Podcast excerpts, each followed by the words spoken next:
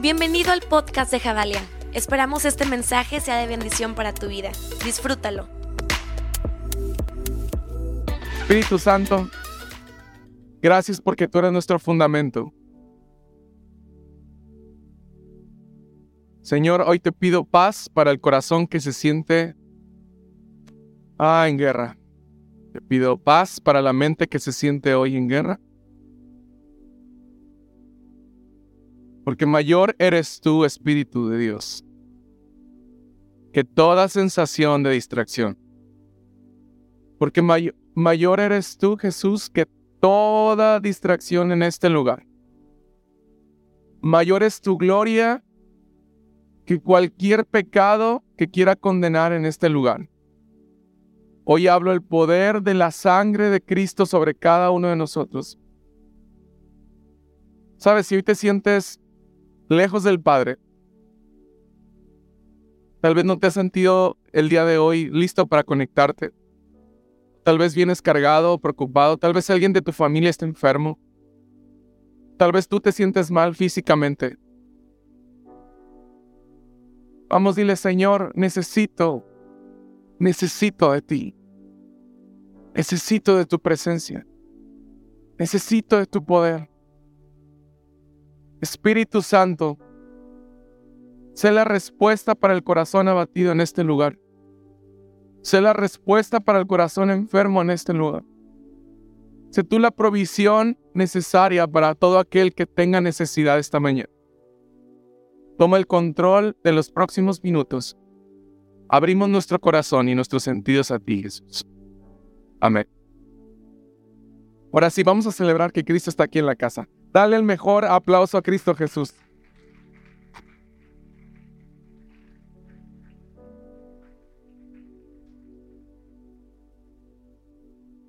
Nuestro segundo mes aquí en Javalia, recuerden que nuestra visión de este año es fundamentos. Nuestro segundo mes, el primer mes, vimos el fundamento de la generosidad. Ese es el fundamento de la comunión aprender a vivir en unidad. Y lo que se va a venir para el tercer mes, para marzo, es explosivo. Así que prepárate porque la próxima semana tienes que traer invitados. No tiene que haber un lugar en este lugar. Todos vamos a ver lo que Dios va a hacer la próxima semana y este domingo es la antesala de lo que Dios va a abrir la próxima semana. Pero Dios quiere enseñarnos el día de hoy y Dios quiere que cerremos con este tema. Porque creo que es muy importante aprendernos a relacionar. La gran mayoría de los desastres que ocurren en la Tierra es por la falta de comunicación, ¿sí o no? Algunos entendemos una cosa, otros otras cosas. Otros decimos es un color, pero otros decimos es otro.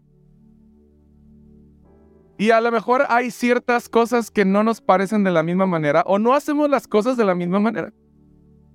Sin embargo, el motivo de ser equipo y la fuerza de ser equipo no radica en que todos lo hagamos de la misma manera o que todos pensemos de la misma manera. Pero sí existe algo que nos hace ser equipo y un equipo sano. Y es que nuestra meta sea la misma. Javalia, ¿cuál es nuestra meta como iglesia? ¿Estás apuntando? ¿Tienes tu celular? ¿Traes tu Biblia? Creo que en tus, en tus, donde estés anotando, todos aquí anotando. ¿Cuál es la meta como iglesia? Y nuestra meta como iglesia, para que la notes ahí, es que Dios sea glorificado. Esa es nuestra única meta.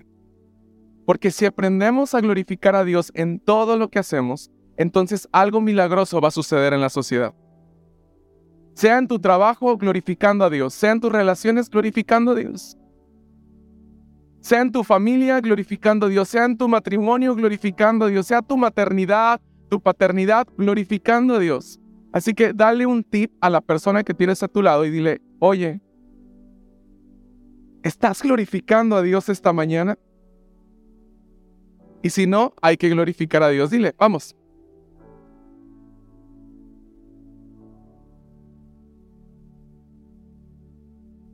El tema del día de hoy se llama honor y lealtad. ¡Auch! Honor y lealtad. Creo que estas dos palabras me encantan, son de mis palabras favoritas, honor y lealtad. Porque creo que cuando en una relación hay honor y hay lealtad, entonces hay sanidad en ese lugar. Y si en la casa de Dios hay honor y hay lealtad, somos una iglesia sana. Mientras que el honor y la lealtad no sean parte de nosotros, hay cosas que hay que sanar. Pero el honor y la lealtad comienza desde el núcleo de lo que haces entre semana. La semana pasada les decía al equipo de anfitriones en la reunión cero, háganse el, pacto ustedes mismos. Si no tienen amigos realmente, amigos, esos no que te soban la espalda, amigos que te confronten y que te digan, por ahí no es. Háganse la meta de conseguir un amigo o una amiga que sea en verdad, de verdad, providencia de Dios. Entonces, sabes, yo no sé si tú en este lugar tienes buenos amigos. ¿Quién de aquí tiene buenos amigos? Levante su mano. Ok. Podría decir que es un 50%, un 50%, no, y qué padre. ¿Quién de aquí, vamos a ser más honestos, quién de aquí realmente no ha encontrado buenos amigos? Levante su mano. Gracias, gracias por su honestidad. Vamos a orar juntos para que eso pase. El tener amigos correctos siempre va a impulsar la visión de Dios para tu vida. ¿Cuál es tu visión? Glorificar a Dios. Cuando encontramos personas correctas que nos rodeen, que hablen en nuestro oído, que hablen en nuestro corazón, entonces algo milagroso va a suceder en nuestra meta. ¿Estás conmigo?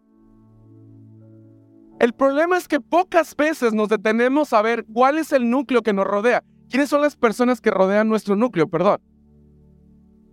Pocas veces nos mantenemos a observar quiénes son las personas que hablan a mi oído. ¿Quiénes son las personas que les doy derecho de exhortarme? ¿Quiénes son las personas que hablan a mi vida? Porque posiblemente, por más buena onda que sean las personas que tienes a tu alrededor, tal vez no se parecen a Cristo.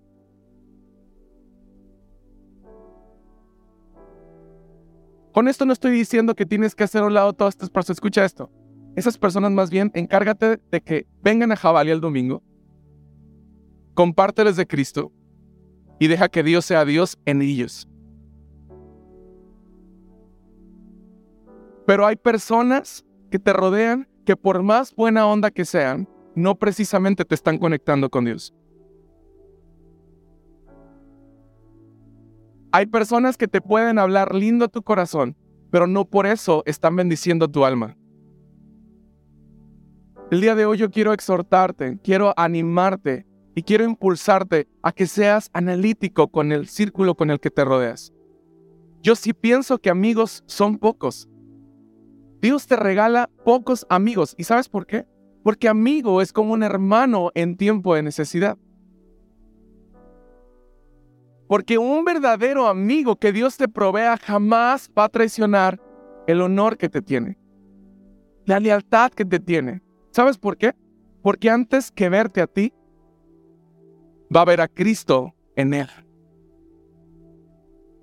Porque es más fácil ver el error de la persona pero cuando tenemos a Cristo en nuestras relaciones y somos amigos de bendición para otra persona, es más fácil encontrar la mirada de Cristo sobre el error de cualquiera de nuestros amigos y hacerle ver que en Cristo siempre hay más. El problema es que pocas veces nos detenemos a ver quiénes nos rodean. Y quiero que pienses, ahora te doy oportunidad que donde todos estamos anotando, anotes quiénes son tus, quiénes es tu círculo. Vamos, anota ahí. Te doy unos segundos. Pon nombre. Mauricio. Romeo Julieta.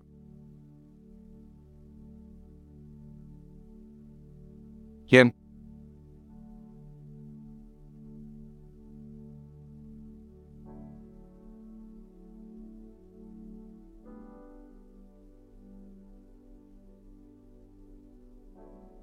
Ok, ¿quién de aquí anotó más de cinco personas? Levante su mano. Wow, wow, wow. ¿Quién de aquí anotó cuatro personas? Ok, hay más. ¿Quién de aquí tres personas? Wow. ¿Dos? ¿Una? Una. dos. Ok. Poco a poco nuestro círculo se va reduciendo. Ahora, ¿quién de las personas que notaste realmente tienen que estar cerca de tu corazón? Hazte estas preguntas, son difíciles, pero son necesarias. Te voy a hacer otra pregunta. ¿A quiénes de esas personas les has contado intimidades? ¿O a quiénes de esas personas le has dado el honor de hablar a tu oído para darte un consejo? Quiero recordarte algo. Dios nos regaló unos maravillosos oídos. Ya se me puso nervioso Jared aquí. Oídos para escuchar la voz de Dios.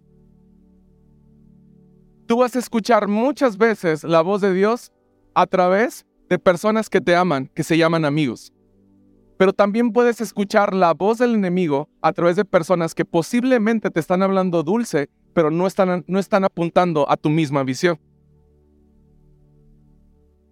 Para mí es importante, para la iglesia es importante que aprendamos juntos a seleccionar quiénes son nuestros amigos. No por eso tenemos que ser ermitaños. Escuchen esto, no estoy dando una palabra en el cual te estoy diciendo, haz un lado todo y olvídate. No, al contrario, creo que si Dios te puso en un lugar donde está rodeado de personas que, que, son chidos contigo, que son cool contigo, que te la pasas bien con ellos, no es solamente para divertirte, es para mostrar la gloria de Dios en ellos.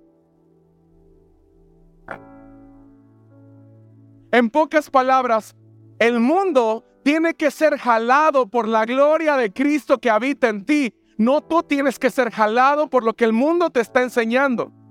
Porque por más bonito que pueda ser lo que el mundo pueda entender, y entre, perdón, entretener y ofrecerte, jamás se va a parecer ni un poquito a toda la gloria de Cristo que Él quiere mostrarte. Ah.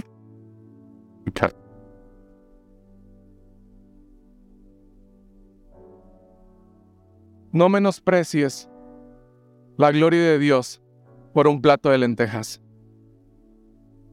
No estás aquí para entretenerte. No estamos aquí para entretenernos. No estás aquí para entretener a la persona que tienes a tu lado. Estás para, para decirle a la persona que tienes a, a tu lado, hey, en Cristo hay más, pero tienes que cambiar esta manera de caminar. Hey, la manera en que hablaste a tu esposa no fue la correcta. Hey, la manera en que tu carácter está reaccionando no es el correcto.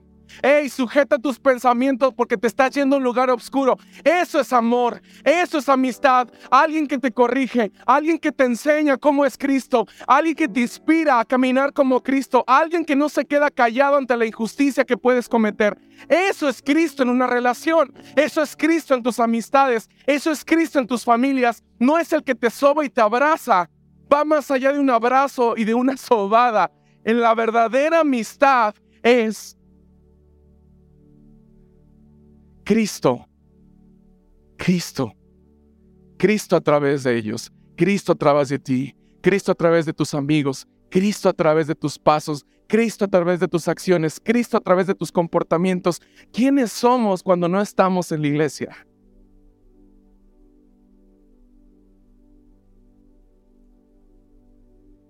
Hoy yo te puedo decir que si tú estás esperando un bueno, una buena amiga, mejor prepárate también tú para ser el mejor amigo de alguien.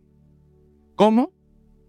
Encontrándote con Cristo en tu intimidad, en el lugar secreto y diciéndole, Abba Padre, tengo tanta necesidad de ti. No importa nada si te tengo a ti, no me hace falta nada si te tengo a ti. Tú me vas a proveer los mejores amigos, pero tú ya eres mi amigo el día de hoy. Y no solamente eres un amigo pasajero, eres un amigo eterno, eres un abrazo eterno, eres tú mi inspiración eterna, eres mi felicidad y mi gozo eterno. Eres tú, Señor, el motivo de mi alegría. Chécate lo que dice. ¿Quieres saber un filtro para tener buenos amigos? ¿Quieren tener un buen filtro? Ok, está en la Biblia y está en Proverbios 6:16 en adelante. y presta atención y anota esto.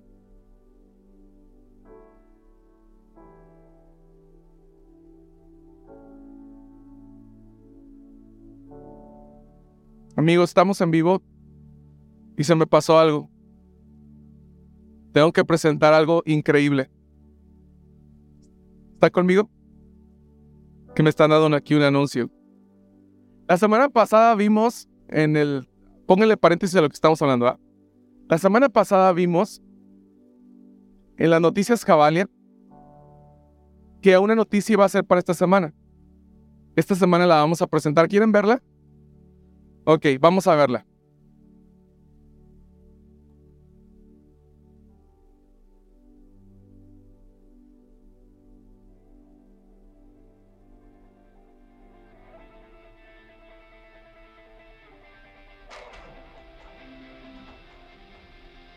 also that, but helping them.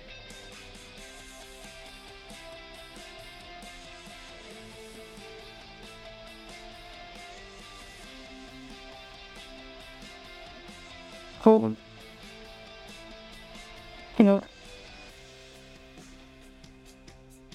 And Regresa al campamento, Cavalli. Así que si eres adolescente y joven, tú tienes que estar ahí. Ahí está el módulo del campamento. Así que al final, si tienes alguna duda, acércate con nosotros, te queremos atender. Así que si conoces jóvenes, también tienes que llevarlos para allá, porque algo grandioso Dios va a hacer en la vida de cada persona. Hay un fundamento clave que se llama Jesucristo, que necesita estar en el corazón de cada joven y cada adolescente. Así que iglesia, vamos a impulsar la juventud, vamos a impulsar los adolescentes. Necesitan a Cristo, necesitamos a Cristo. Así que si conoces a alguien que tiene que estar ahí, por favor, acércate al módulo y pide más información. Y regresando, regresando al mensaje. Dice la palabra de Dios en Proverbios 6, 16, porque es el filtro para tener buenos amigos. Dice, hay seis cosas que el Señor aborrece y siete que le son detestables. Los ojos que se enaltecen. ¿Qué sigue? La lengua que miente y luego ¿qué sigue? Inocente. ¿Qué es? Y la última, vamos a decirlo más fuerte. ¿Y qué? Pero mira lo que dice, o sea, porque está hablando al principio, dice, de la versión Reina Valera de 60, dice, seis cosas aborrece Jehová y aún las siete abomina su alma. ¿Cuál es la siete? Y el que siembra, ¿qué? Discordia entre hermanos. Este es un buen filtro para tus amistades. ¿Cómo está la murmuración y el chisme en las amistades? Porque una persona que está hablando mal de otra persona no es una persona confiable. Esa no es una cultura del reino de los cielos. Lo que Dios enseña es que en el reino hay honor. Que todos aquí estamos bañados del honor de Cristo. Que todos aquí tenemos la lealtad de la cruz en nosotros. Que todos aquí somos familia de Cristo. Y que es meramente diabólico hablar de alguien a escondidas. Es meramente penado por Dios y es aborrecido por su alma cuando nosotros nos atrevemos a criticar y a murmurar de alguien en pasillos. Digan conmigo, ouch. No es un tema de, er, no te lo digo en chisme, pero el Señor me está poniendo mucha carga por, por el Jeffrey. Cuando tenemos la libertad de tomar esa carga, llevarla con Cristo e ir a donde tiene que estar esa carga, a la fuente de donde provienen las cosas. La realidad del reino de los cielos nunca triangula información. La realidad del reino de los cielos siempre trae paz en medio de la sociedad. La realidad del reino de los cielos trae claridad en medio de su iglesia. Jamás el chisme y la murmuración serán parte de la divinidad de Cristo. Donde hay chisme y hay murmuración, hay enfermedad. El chisme y la murmuración en la familia genera una maldición. Esto dice la palabra. Además, dice que eso lo detesta el alma de Cristo. Entonces, cualquier persona a tu alrededor que escuches hablar mal de alguien, dile detente, no quiero que te vaya mal. Quiero que seas bendecida o bendecido. Si tienes algo que decir, te animo a que vayas con esa persona. ¿Sabes cuál es nuestro peor error? Que perdemos tanto tiempo en tratar de solucionar temas y problemas que ni siquiera la persona involucrada está ahí.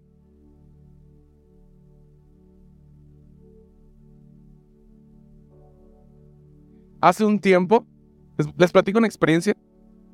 Hace un tiempo, cuando yo estaba, cuando yo estaba en la adolescencia, tenía, ¿cuántos tienes cuando tienes, eh, estás en segundo de secundaria? 14 años. Bueno, como saben, eh, a, partir de, depende, pero a partir de los 13 en adelante, por ahí, necesitamos empezar a usar desodorante, ¿sí o no? Ah, estamos en un lugar de confianza, ¿no?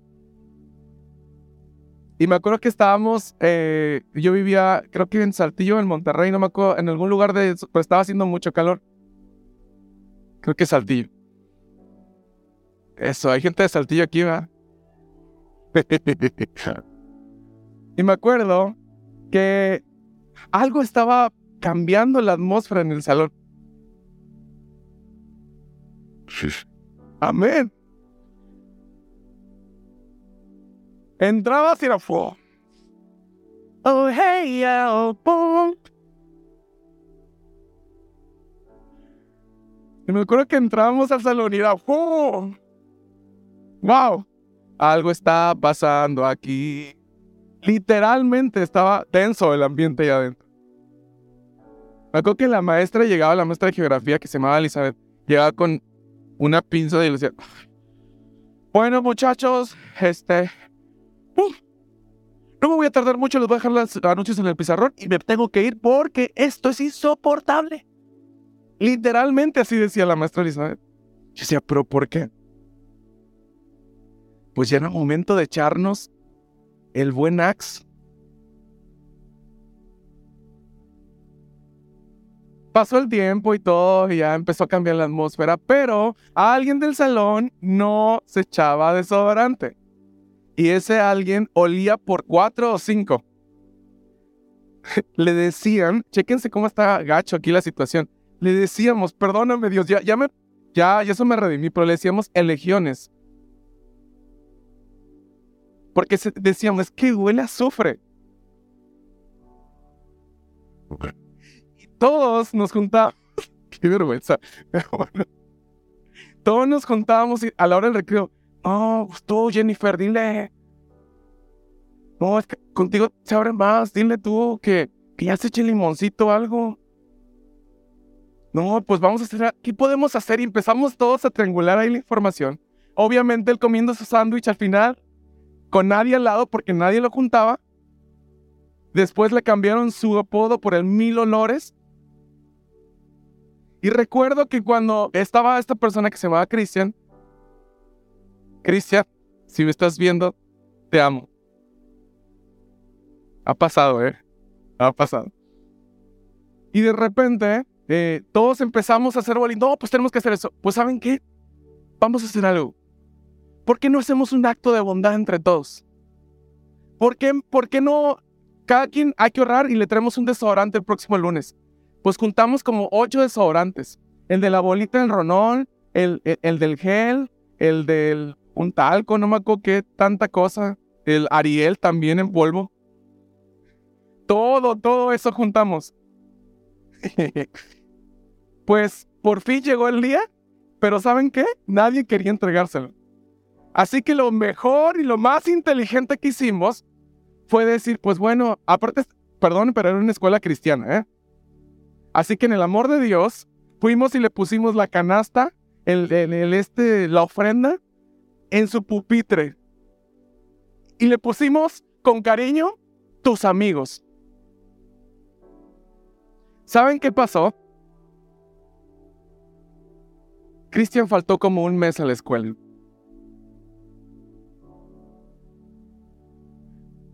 Yo recuerdo mucho cuando él se sentó, volteó a ver a todos, empezó a llorar y dijo, ¿Por qué si son mis amigos no me lo dijeron en la cara?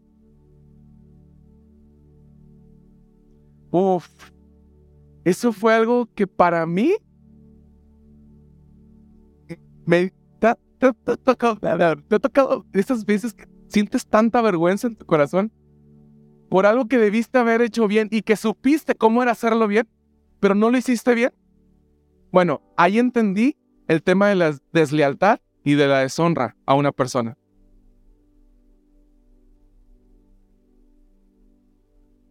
Porque si Dios nos regaló la comunicación, la comunicación es para darle la dirección correcta, no para comunicarla con personas que no tienen por qué enterarse o saber lo que eso no es. Porque lo que Dios ama de sus hijos es la honra y la lealtad. Y tal vez estoy dando un ejemplo que tal vez puede sonar chistoso, pero el día de hoy hemos crecido y nos enfrentamos con nuevos problemas nos enfrentamos con nuevos procesos. Y estoy seguro que muchas veces en esos procesos hemos estado y has estado tentado, tentado a poder hablar mal de las cosas o decisiones que se tienen que tomar. Digan conmigo, ouch. Nuestro, nuestro punto y nuestro papel es orar y hablarlo con la fuente donde provienen las cosas. Nuestro punto jamás va a ser ponernos en un lugar de juicio y tomar decisiones que no nos corresponden a nosotros. ¿Te digo algo? ¿Cuántos de aquí nos hemos equivocado alguna vez? ¿Cuántos de aquí hemos pecado alguna vez? ¿Cuántos de aquí nos hemos avergonzado de nuestras acciones alguna vez? ¿Cuántos de aquí a veces nos hemos dado asco de situaciones que hemos cometido? Ok, pero el amor de Dios ha sido tan fuerte y ha triunfado sobre todo el juicio que nos merecíamos pero el amor de Dios nos enseñó que había más en medio de nuestro error. Pero el amor de Dios se puso antes que nuestra vergüenza. Pero el amor de Dios no, nos, no nos culpó. El amor de Dios nos dio una nueva vestidura. El amor de Dios nos dio honor y lealtad. El amor de Dios no nos hizo y no nos exhibió públicamente. El amor de Dios nos enseñó que el respeto y la honra en medio de cada proceso genera y trae bendición de los cielos en medio de esa amistad. El amor de Dios triunfa sobre todo juicio.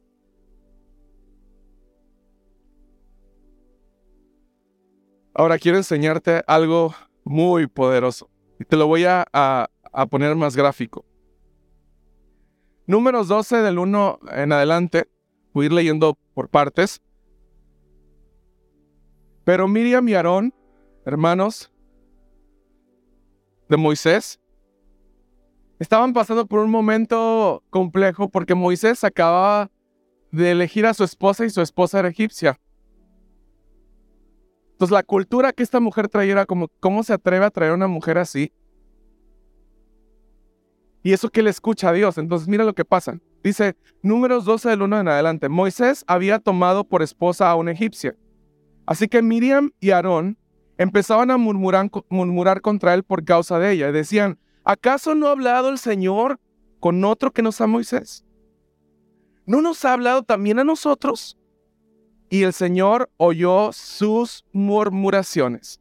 A Dios, digan conmigo, a Dios no le gusta los chismes. A Dios no le gusta que hablemos mal de nadie. Ok, ¿hasta aquí vamos bien?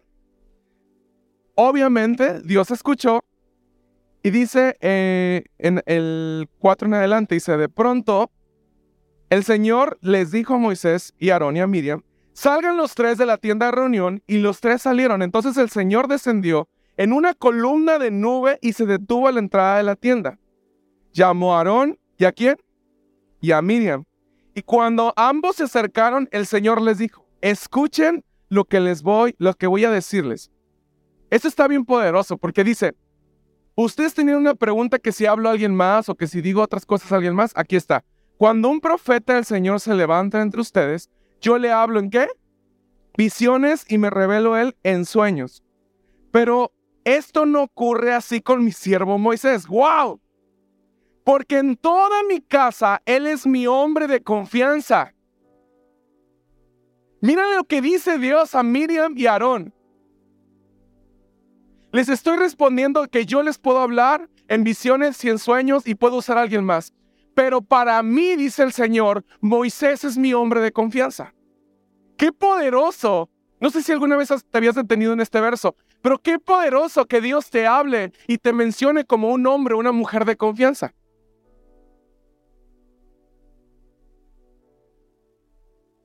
Con Él hablo cara a cara, claramente y sin enigmas. Él contempla la imagen del Señor. ¿Cómo se atreven a murmurar contra mi siervo Moisés? Entonces la ira del Señor se encendió contra ellos y el Señor se marchó.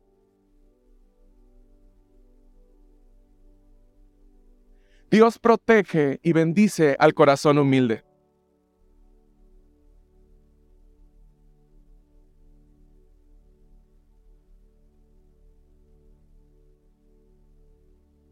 Dios protege a aquel que detiene su boca antes de hablar algo que pueda traer una herida a alguien más. ¿Sabes qué es lo más importante en el corazón de Moisés? ¿Quieres saber cuál es?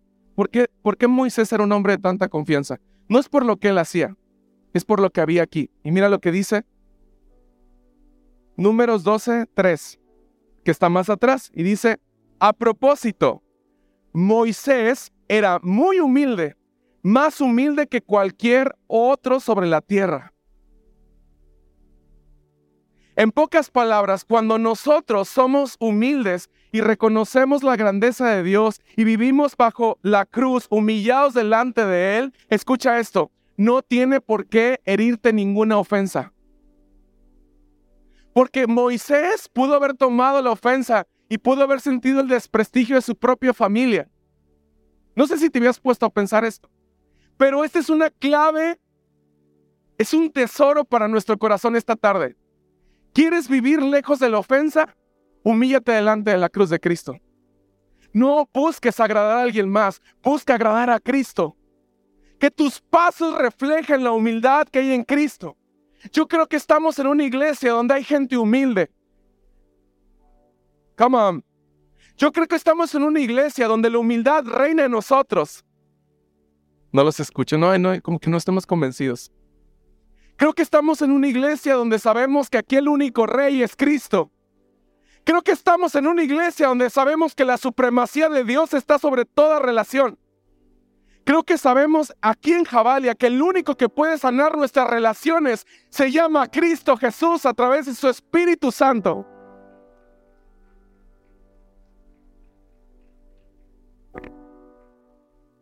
Un corazón de honor vive bendecido bajo la verdad de Dios. Si hoy estás rodeado de personas que no son tan honestas, que no son honorables, que no son leales, escucha esto.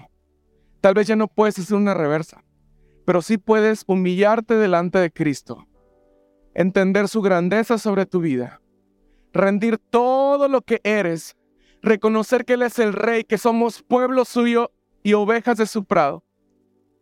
Y cada vez que nosotros nos dirijamos con esas personas, entenderemos que es Cristo a través de nosotros, que no somos guiados por nuestras emociones ni por una sensación. Somos una iglesia que sabe ser guiada por el Espíritu de Dios y por eso somos una iglesia que tiene relaciones sanas en el nombre de Jesús.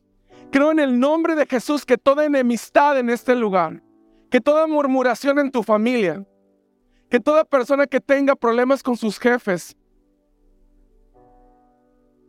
no le pidas a Dios que cambie a tu jefe. Pídele a Dios que te dé amor para mostrar su corazón y su gloria a ese jefe.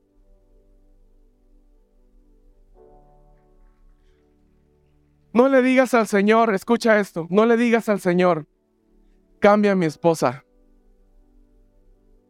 cambia a mi esposo. Dile, Señor, ¿cómo puedo orar por mi esposa? Porque tú la amas tanto que yo quiero aprender a amarla como tú la amas, aún con todo lo que está pasando alrededor. ¿Quieres ver un milagro en tus relaciones? Habla vida a ellos. Deja de quejarte por lo que hay o no hay. La bendición está en la lealtad y en el honor. La bendición está en la lealtad y el honor. dilo conmigo, la bendición está en la lealtad y en el honor. Y si lo estás anotando, anótalo. Dios protege y Dios bendice al corazón humilde. Así que en pocas palabras te digo algo. Voy a abrirte más mi corazón y con esto termino porque quiero decírtelo. Como pastor, es complejo a veces tomar decisiones. Porque no a todos les gusta lo que podemos hacer. Sonríanme. Es muy bien. Pero como pastor yo no estoy para darle gusto a la gente. Yo estoy aquí para darle gloria a Cristo y ser obediente a lo que Él está pidiendo en su iglesia. La iglesia no es mía. La iglesia no es del pastor David, de Amsi. La iglesia es de Cristo Jesús. Y hoy me siento más liviano que nunca, porque Él es el que carga Jabalia. Él es el que sustenta Jabalia. Decisiones que se tomen, pregúntenselas a Dios. Digan conmigo, ouch. Ahora digan por dos. Porque tenemos la certeza que quien dirige esta iglesia es Cristo. Nosotros no podríamos. Hay muchas maneras en las que nosotros hubiéramos salido corriendo de este lugar. Pero sabes, amamos tanto a Cristo y Dios ama tanto su iglesia que hemos aprendido a amarlos a cada uno de ustedes. No buscamos la aprobación, Buscamos su bendición para relacionarnos contigo. Buscamos su voz para ser guiados contigo. Estás en una iglesia sana porque entendemos que aquí el protagonista y el centro es Cristo, Jesús y nada más. Es Cristo, Jesús y nadie más.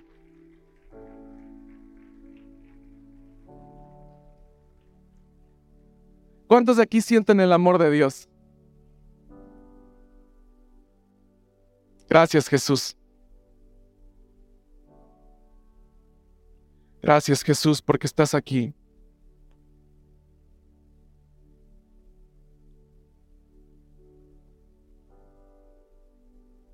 Te proclamamos el Rey de nuestras vidas. Vamos a darle honor ahí en tu lugar al único Rey que está aquí en esta casa.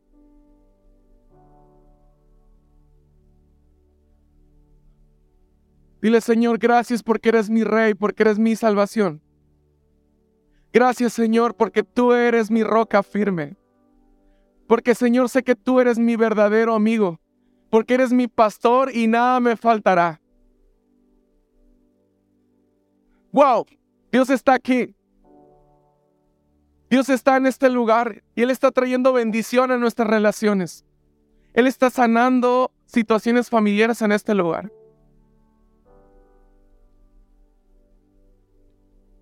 Sabes, Dios me está hablando en esta tarde. Y Dios me está hablando mucho acerca de personas que están viviendo en la tercera edad, que son personas ya adultas, mayores.